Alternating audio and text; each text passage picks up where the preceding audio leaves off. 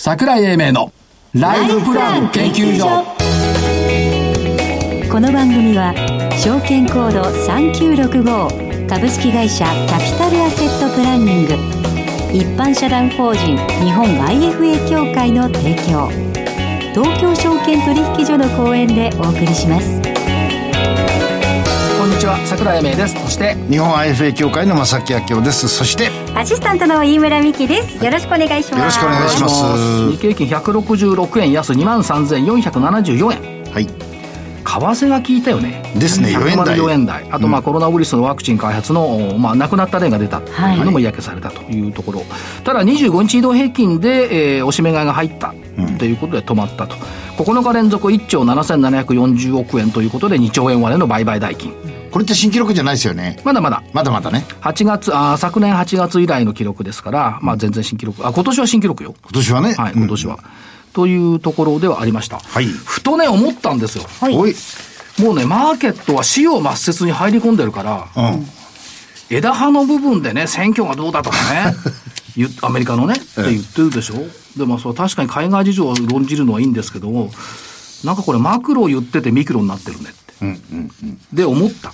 でトランプ大統領って、まあ、行動がエキセントリックっていうかね、ツイッターとか多いから誤解されるけど、よく考えたらあの人戦争やってないんだよね。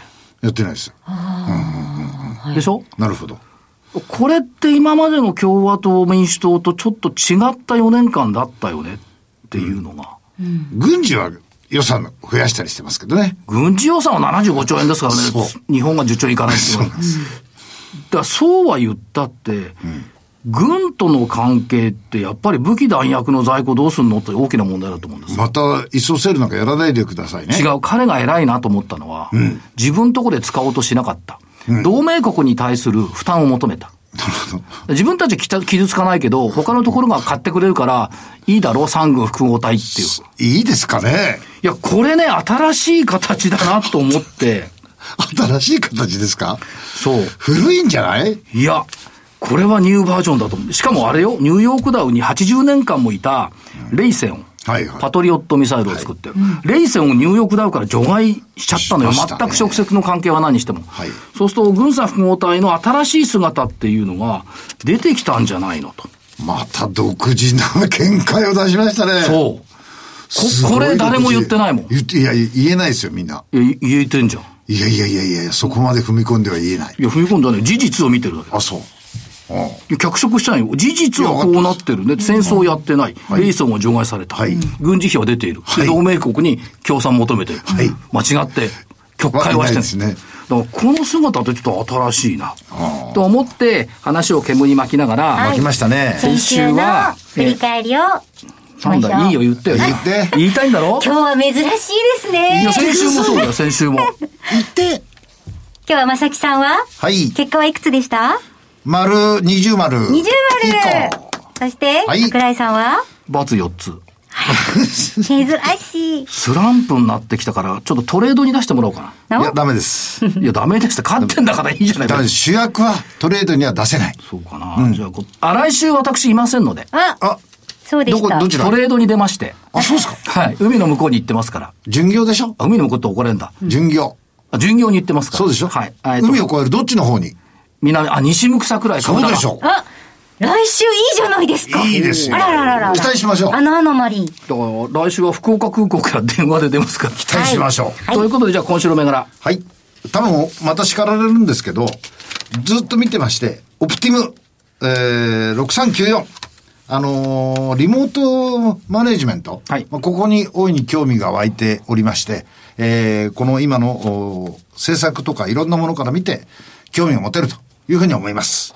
佐賀に以上、一銘柄。佐賀に来たか。私、福岡です、行くの。佐賀じゃないです。いや、もうちょっと言ったら佐賀ですよ。わかった。じゃあ佐賀で来たら、お、行くよ。宮崎で。お、宮崎で、宮崎県の数少ない上場企業なんだよ。あれ、昔、お聞きしたことありましたね。え？宮崎県？宮崎県そんなことない。今年上場した会社だから。あ、そう。4054日本情報クリエイト。賃貸用不動産の仲介管理業務を効率化するソフトを提供しています。管理ソフトのね、名前がこれいいんだよ。賃貸革命っつうの。含め、はい。で、クラウド型中心に、あの、チャリンチャリン営業だから、はい、どんどんストック型で来ているし、非接触っていうの今言われてるじゃない。なるほど。そうすると、例えば重説の、重要事項説明のオンラインだとか、うん、それから、集客だとか、入居の申し込みだとか、全部オンラインでできるようになってきてるんですね。非対面仲介サービス。で、えっ、ー、と、宮崎なんだけど、全国の不動産業者、お客さん？はいはいはい。っていうことになってきてまして、顧客基盤の拡大、無料で使ってみてよって言ったところから始まる。これね、宮崎って応援したいじゃない。めってセミナー宮崎って一回もやったことないんだ。ないんですね。実は、鹿児島はあるけど宮崎はないんだ。ないんです。いいなと思って、日本情報クリエイト、今年7月上場ずっと上がってたんだけど、ここのところちょっと低迷してるんで、っていうか、あの株価がね、下がってきてるんで、リバウンド期待。はい。来週いないから1個でいいか。ええー、ダメです。え？リスナーさんは桜井さんの銘柄期待してます。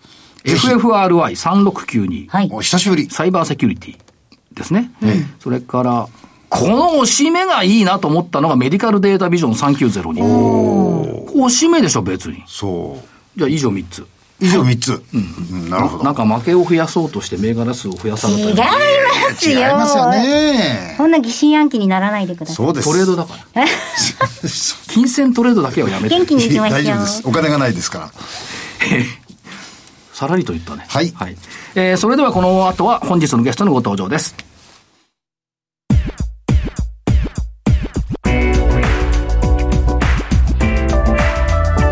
桜井英明のライフプラン研究所。それでは本日のゲストをご紹介しましょう。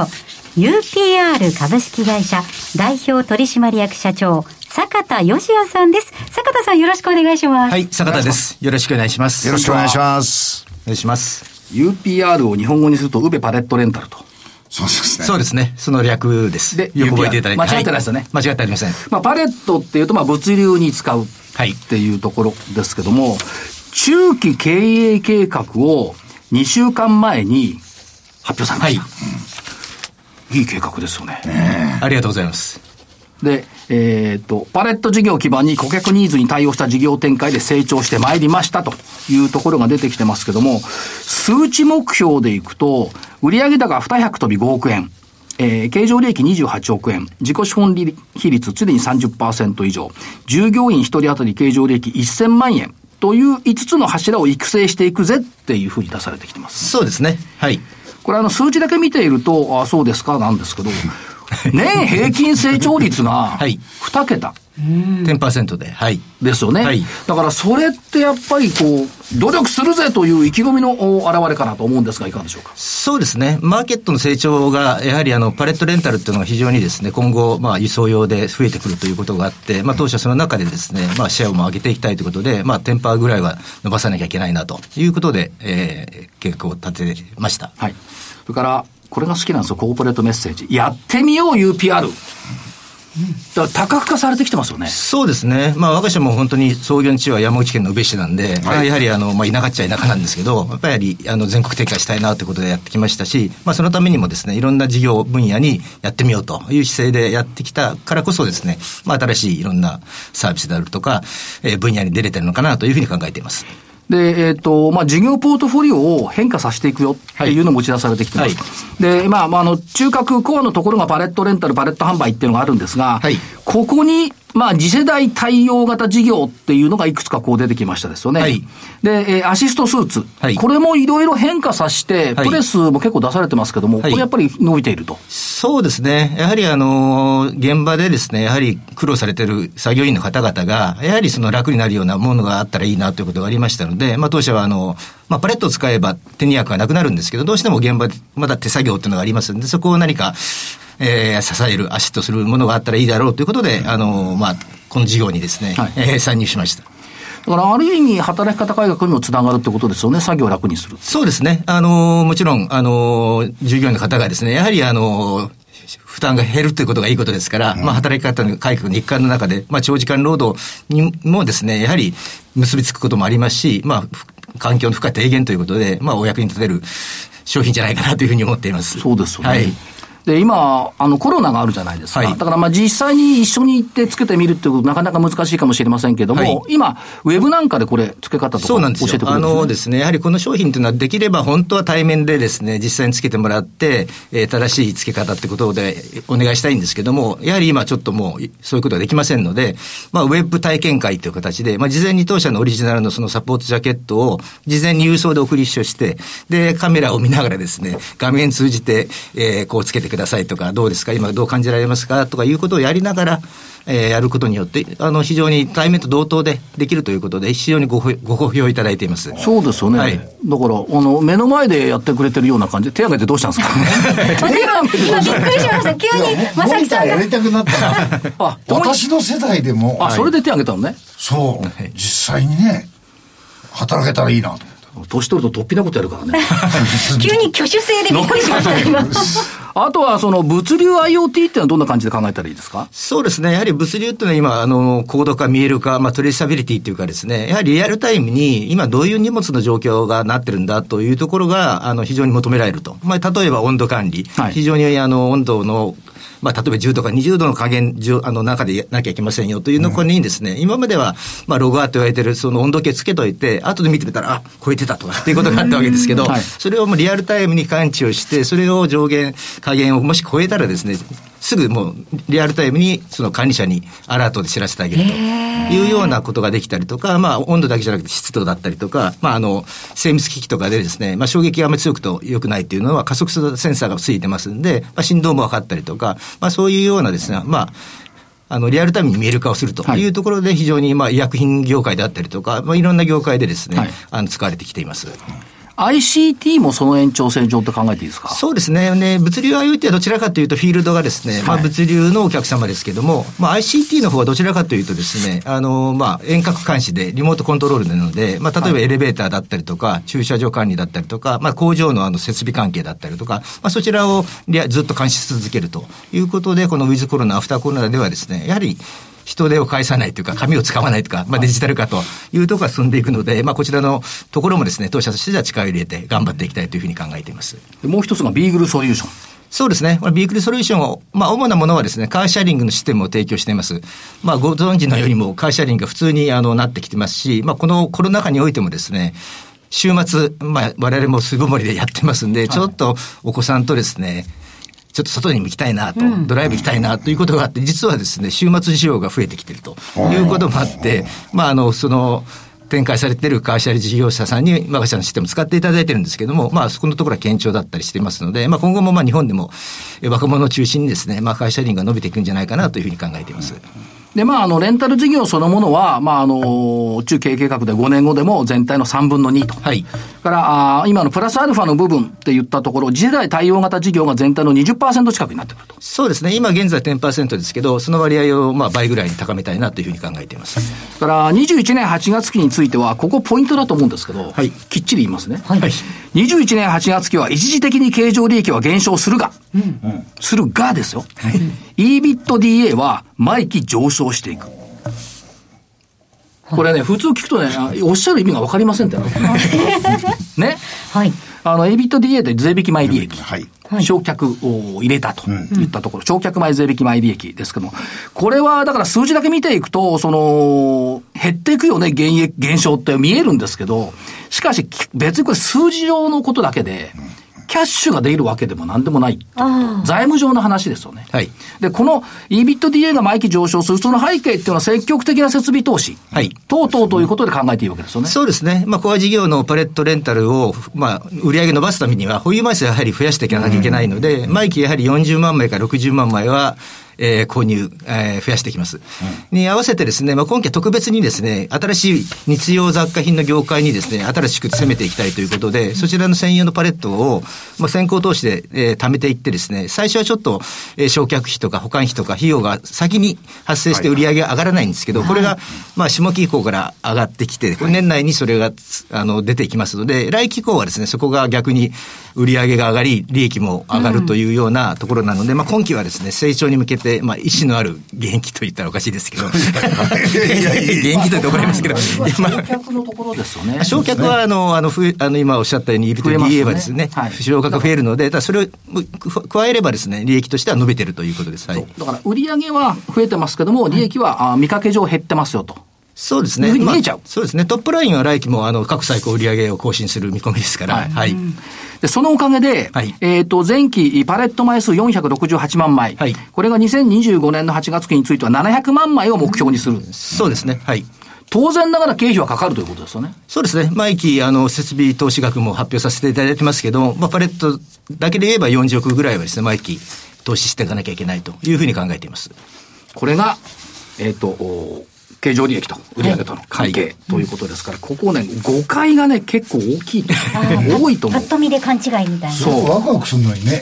まあ、EBITDA って30年、40年ぐらい前に日本に入ってきた概念なんですけど、最近ようやく地についてきてるんですけども、このね、焼却っていう考え方を、ちゃんと考えないと誤解を生じることが多いっていうことで、あえてちょっとポイントとして説明しておきました。はい、ということです。で、えー、まあ、あの、ポイいろんな事業、まあ全体額は別して、レンタル事業はやっぱりね、平均成長率10.2%。そうですね。これは以前から、あの、まあ、日本においてですね、まあ、特にこのウィズコロナ、フタコロナで、やはり非接触先ほどおっしゃってましたけど、やはり接触っていうところは、パレット輸送してリフトで使えばですね、手作業であるとですね、まあ、90分から120分かかるところが、まあ、15分で済むというところでスピスピードアップもできますし、まあ、またまた、あの、労働者も高齢化で 少なくなってきますので、まあ、そういう意味において、輸送用のパレットが増える。そしたら、まあ、レンタル用に向いてるということもありまして、まあ、ここは2桁成長ずっと続けていきたいというふうに考えています。額はそうは大きくないんですが、アシストスーツ事業については前期1億5000万だったのが25年8月期8億円、はい、年平均成長率39.6%。うん、そうですね。こちらはあのマーケットとしては需要があると思いますんで、はい、我々のあのサポートジャケットシリーズは非常に好評いただいてますし、お役に立てる商品だと思いますので、しっかりと拡販していきたいと思ってます。はい、で、物流 IoT が3億4千万から25年8月期9億円、年平均成長率21.3%。そうですね。あの、販売以外のところはほぼ、あの、成長させていきたいということで、はい、結果として先ほど桜井さんがおっしゃったように、まあ、2対8という形で2割まで、その次世代型対応商品を増やしていきたいなと考えています。で、まあ、ICT のところが、あ3億4千万から10億円に23.4%ということで、やっぱりプラスアルファのところの成長率は高いということですね。そうですね。まあ、合わせて売上はそういうことですけども、利益額はですね、まあ、あの、15%の成長率ということで、やはり付加価値のあるあのストック型のビジネスをですね、今後も、あの、広げていきたいというふうに考えています。しかし社長、あの、コア事業のパレットレンタル等々を軸にして、はい、プラスオンのところが、はい、やっぱ創意工夫の結果でしょうね。そうですね。やはりあの、世の中に求められる商品、サービスっていうのをですね、これからも、まあ、これ以外のところも今後も生み出していきたいというふうに考えています。はいそして、えっと、8月決算発表されました、けども10月15日。はい。え前期につきましては、売上高127億3200万、9.1%増、営業利益が11億3400万、49.9%増、経常利益13億8100万、37%増、純利益9億8400万、71.8%増、素晴らしい成績で。ありがとうございます。着長されました。はい、で、今期の見通しについては、売上がこれ135億5900万、6.5%増なんですよ。そうですね。はい、過去最高、まあ、また更新する予定で、見通しでございます。ただ、さっきあったような、その、設備投資等々の、えっ、ー、と、投資案件もありますんで、営業利益については、8億8400万、22%減。経常利益が11億1600万、えー、19.1%減。純利益7億2500万、26.3%減と。これだけ見ると、あ、増収減益だよね、ここで終わっちゃうんですけども、うん、これはやっぱりその、将来へのステップっていうことでの、えー、投資、そういった案件が増えてきているということで理解してですね。新しい分野にちょっと広げたいということで、ここはその準備ということで、ちょっと今期はですね、はい、まあ、そちらの方の費用が最初に発生してしまうので、まあそういう結果になりますけど、これが必ず将来のですね、成長のあのエンジンになりますので、これをしっかりとですね、強い意志を持ってやっていきたいと考えています。だから売上が過去最高っていうところが現実感があって、うん、数字上は現役ですけども、というふうに見た方がいいですね。はい。はい。あとは環境にも配慮された経営されてきてますし、えー、山口県、地域貢献していくということをやってきておられますし、人材確保の部分も真摯な人材、情熱のある人材。そうですね。我が社はまあ過去からやはりお客様に対して、まあ、真摯に向き合ってきた結果、まあ、お客様が信頼を得て、まあ、40年のある歴史のある企業ですから、はい、まあ、そこのところはしっかりとですね、今後も続けていきたいというふうに考えています。また今年1年楽しみにしておりますんで、見させてください。全力で頑張ります。あと、あの、投資家さんに社長メッセージを一言頂戴できれば。そうですね。あの、当社今回、あの、5カ年計画を、あの、発表させていただきましたけども、我が社としましては、まあ、長期的視点からですね、え成長していきたいというふうに考えてますので、まあ、引き続き、えご理解とご支援をいただきたいというふうに思います。よろしくお願いします。やっぱり社長あれですよね。はい、あの、いろんなことをやっていくぜ。やってみよう。伸びていくぜっていう、これが見える中継ですよね。ありがとうございます。期待に応えるように頑張ります。そうですよね。はい。だから、なんかほら、ずっと見てると楽しみじゃない。そうです。そこのところに、とても期待感を持ちながら、はい、パレット1台今度借りてこようか。いつでもどうぞ。見てみたい。あのプラスチックの、はい、あの、よく、よく見かけるようなはい、そうですね。街中ありますよ。はい。はい。はい。アシストスーツも借りてこようか。ああ、そうしましょうか。年寄りの人あの、まさきさんをちょっと運んでみましょう。はい。はい。はい。では、坂田さんありがとうございました。ありがとうございました。本日のゲストは UPR 株式会社代表取締役社長、坂田義也さんでした。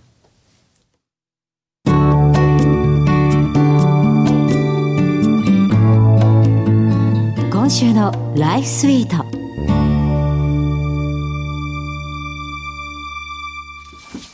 さて、このコーナーでは、キャピタルアセットプランニングが開発したライフプランシミュレーションツール、ライフスイートを実際に使い、よりリアリティのある、えー、ライフプランニングのノウハウを皆さんと一緒に共有していきたいと思います。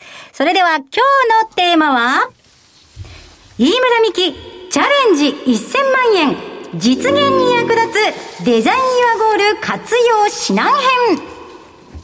でございます。すごいですねちょっとエコーかけてもらいました。さあ、えっとですね、今まであの皆さんにもデザインユアゴールが何なのかっていうのを、えー、一緒に共有させていただいてきたんですが、はいえっと、この9月24日に放送されました実演、実践編に続きましてですね、ええ今回は、えー、一体デザインユアゴールが私たちにどう役立ってくれるのか。あの、先週までの金井さんのお話では、はい将来の夢の実現可能性、まあ、マイカーが買えるかどうかとか、両方ができるかどうかとか、そういうことがわかるっていうことでしたけど、はいえー、それでいいんですかね？まあ、どう役立つか。まあ、はい要するに今、皆さんの資産の中身をはい。一度検証していただくはい。のがいいチャンスなのかなと思ってるんですよ。あ、そのデザインやゴールを使用して、まずはこう、総点検をした方がいいんじゃないかってまずねことですか、、はい。働いてない資産もあるわけですよ。あ、ほったらかしにしてはいるものの？期待した時ほどね、はい。働いてないっていうところがあるんで、これをまず一回検証する。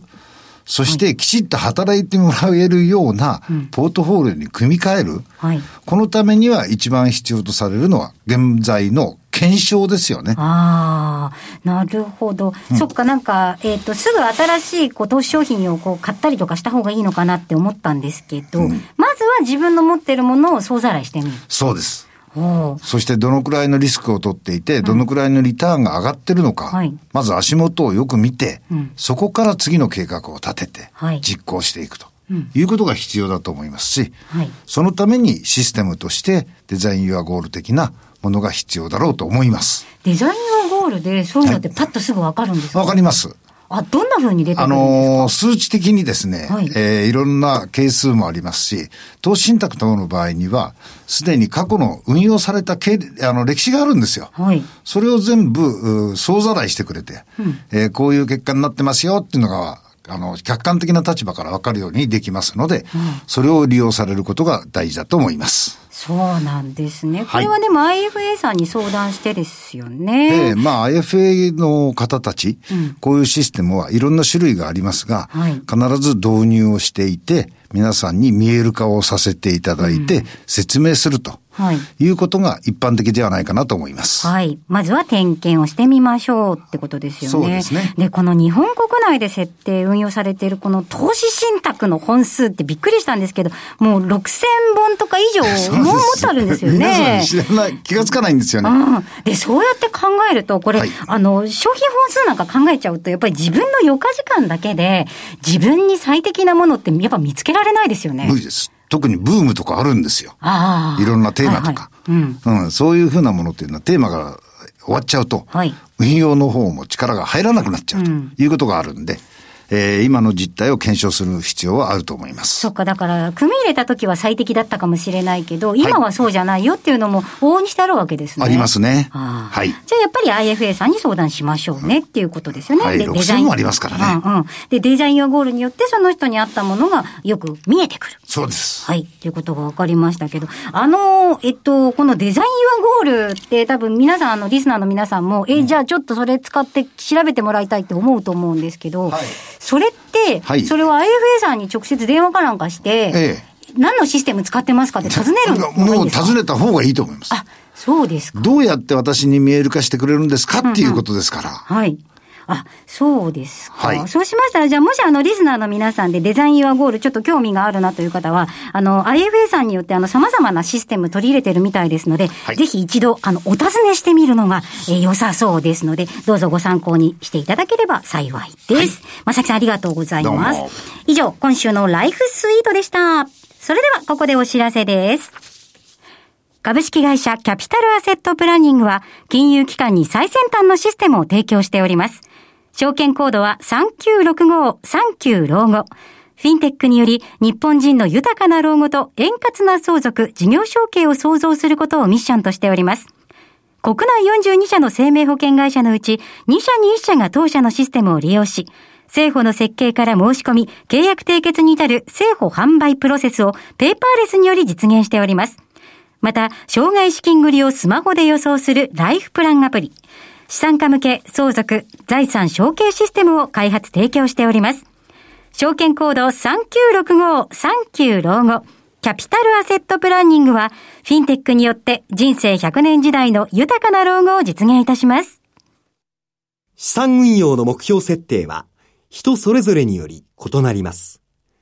個々の目標達成のために、独立、中立な立場から、専門性を生かしたアドバイスをするのが、金融商品仲介業 IFA です。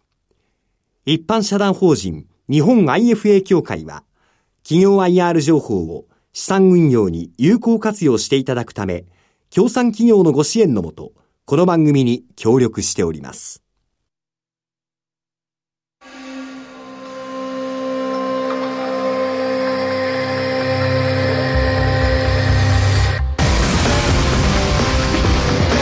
桜英明のライフプラン研究所この番組は証券コード3965株式会社キャピタルアセットプランニング一般社団法人日本 IFA 協会の提供東京証券取引所の講演でお送りしました。なお、この番組は投資その他の行動を勧誘するものではありません。投資にかかる最終決定はご自身の判断で行っていただきますようお願いいたします。はい。あっという間ですね。桜井英明のライフプラン研究所、あっという間ですね、桜井さん。もう始まってた始まってましたよ。私何回か今、9振りましたよね。そうでしたよね、確か。いや、でも早いな。じゃないですか。早いなと思って、何人に話喋りかけてるんだよ、集中してください、桜井さん。飯村さん、はい、スランプ。スランプ、あ、桜井さん。じゃじゃ気持ちは札幌に行ってたの、今。あら、飛んでましたか。11月1日日曜日、札幌 IR セミナーということで、えっ、ー、と、ジャパンツアー IR& 桜井英明株式公演 in 札幌開催しますということで、11月1日午後1時から、えー、札幌駅近くの共済ホールということで、企業は金本、三成ランディック、ラクーンということで3社。で、私が日本株公演ということで、明日が締め切り。たくさんの応募いただいてるんですが、明日まで間に合いますんで、うん、札幌にいる方、はい、あるいは札幌に行きたい方、ぜひ、お申し込みいただければというふうに思っております。ついていきたいです。以上11月1日札幌セミナーのお知らせでした。ということで正木さん。はい。何この番組聞くために短波ラジオ買いかけた方いるって。そういう方がいらっしゃいまして、ね、ありがとうございます。ってなんか言われたらしいよ、そうです。嬉しいですね。嬉しいです、だからまあ短波ラジオで聞いてる貴重な方々もおられると、はい。はい、いうことを認識しながら番組締めたいと思いますが本日はこの辺りで失礼します、えー、所長の櫻井英明そして日本 IFA 協会の正木明夫そしてアシスタントの飯村美樹でした。それでは来週のこの時間までごきげんよう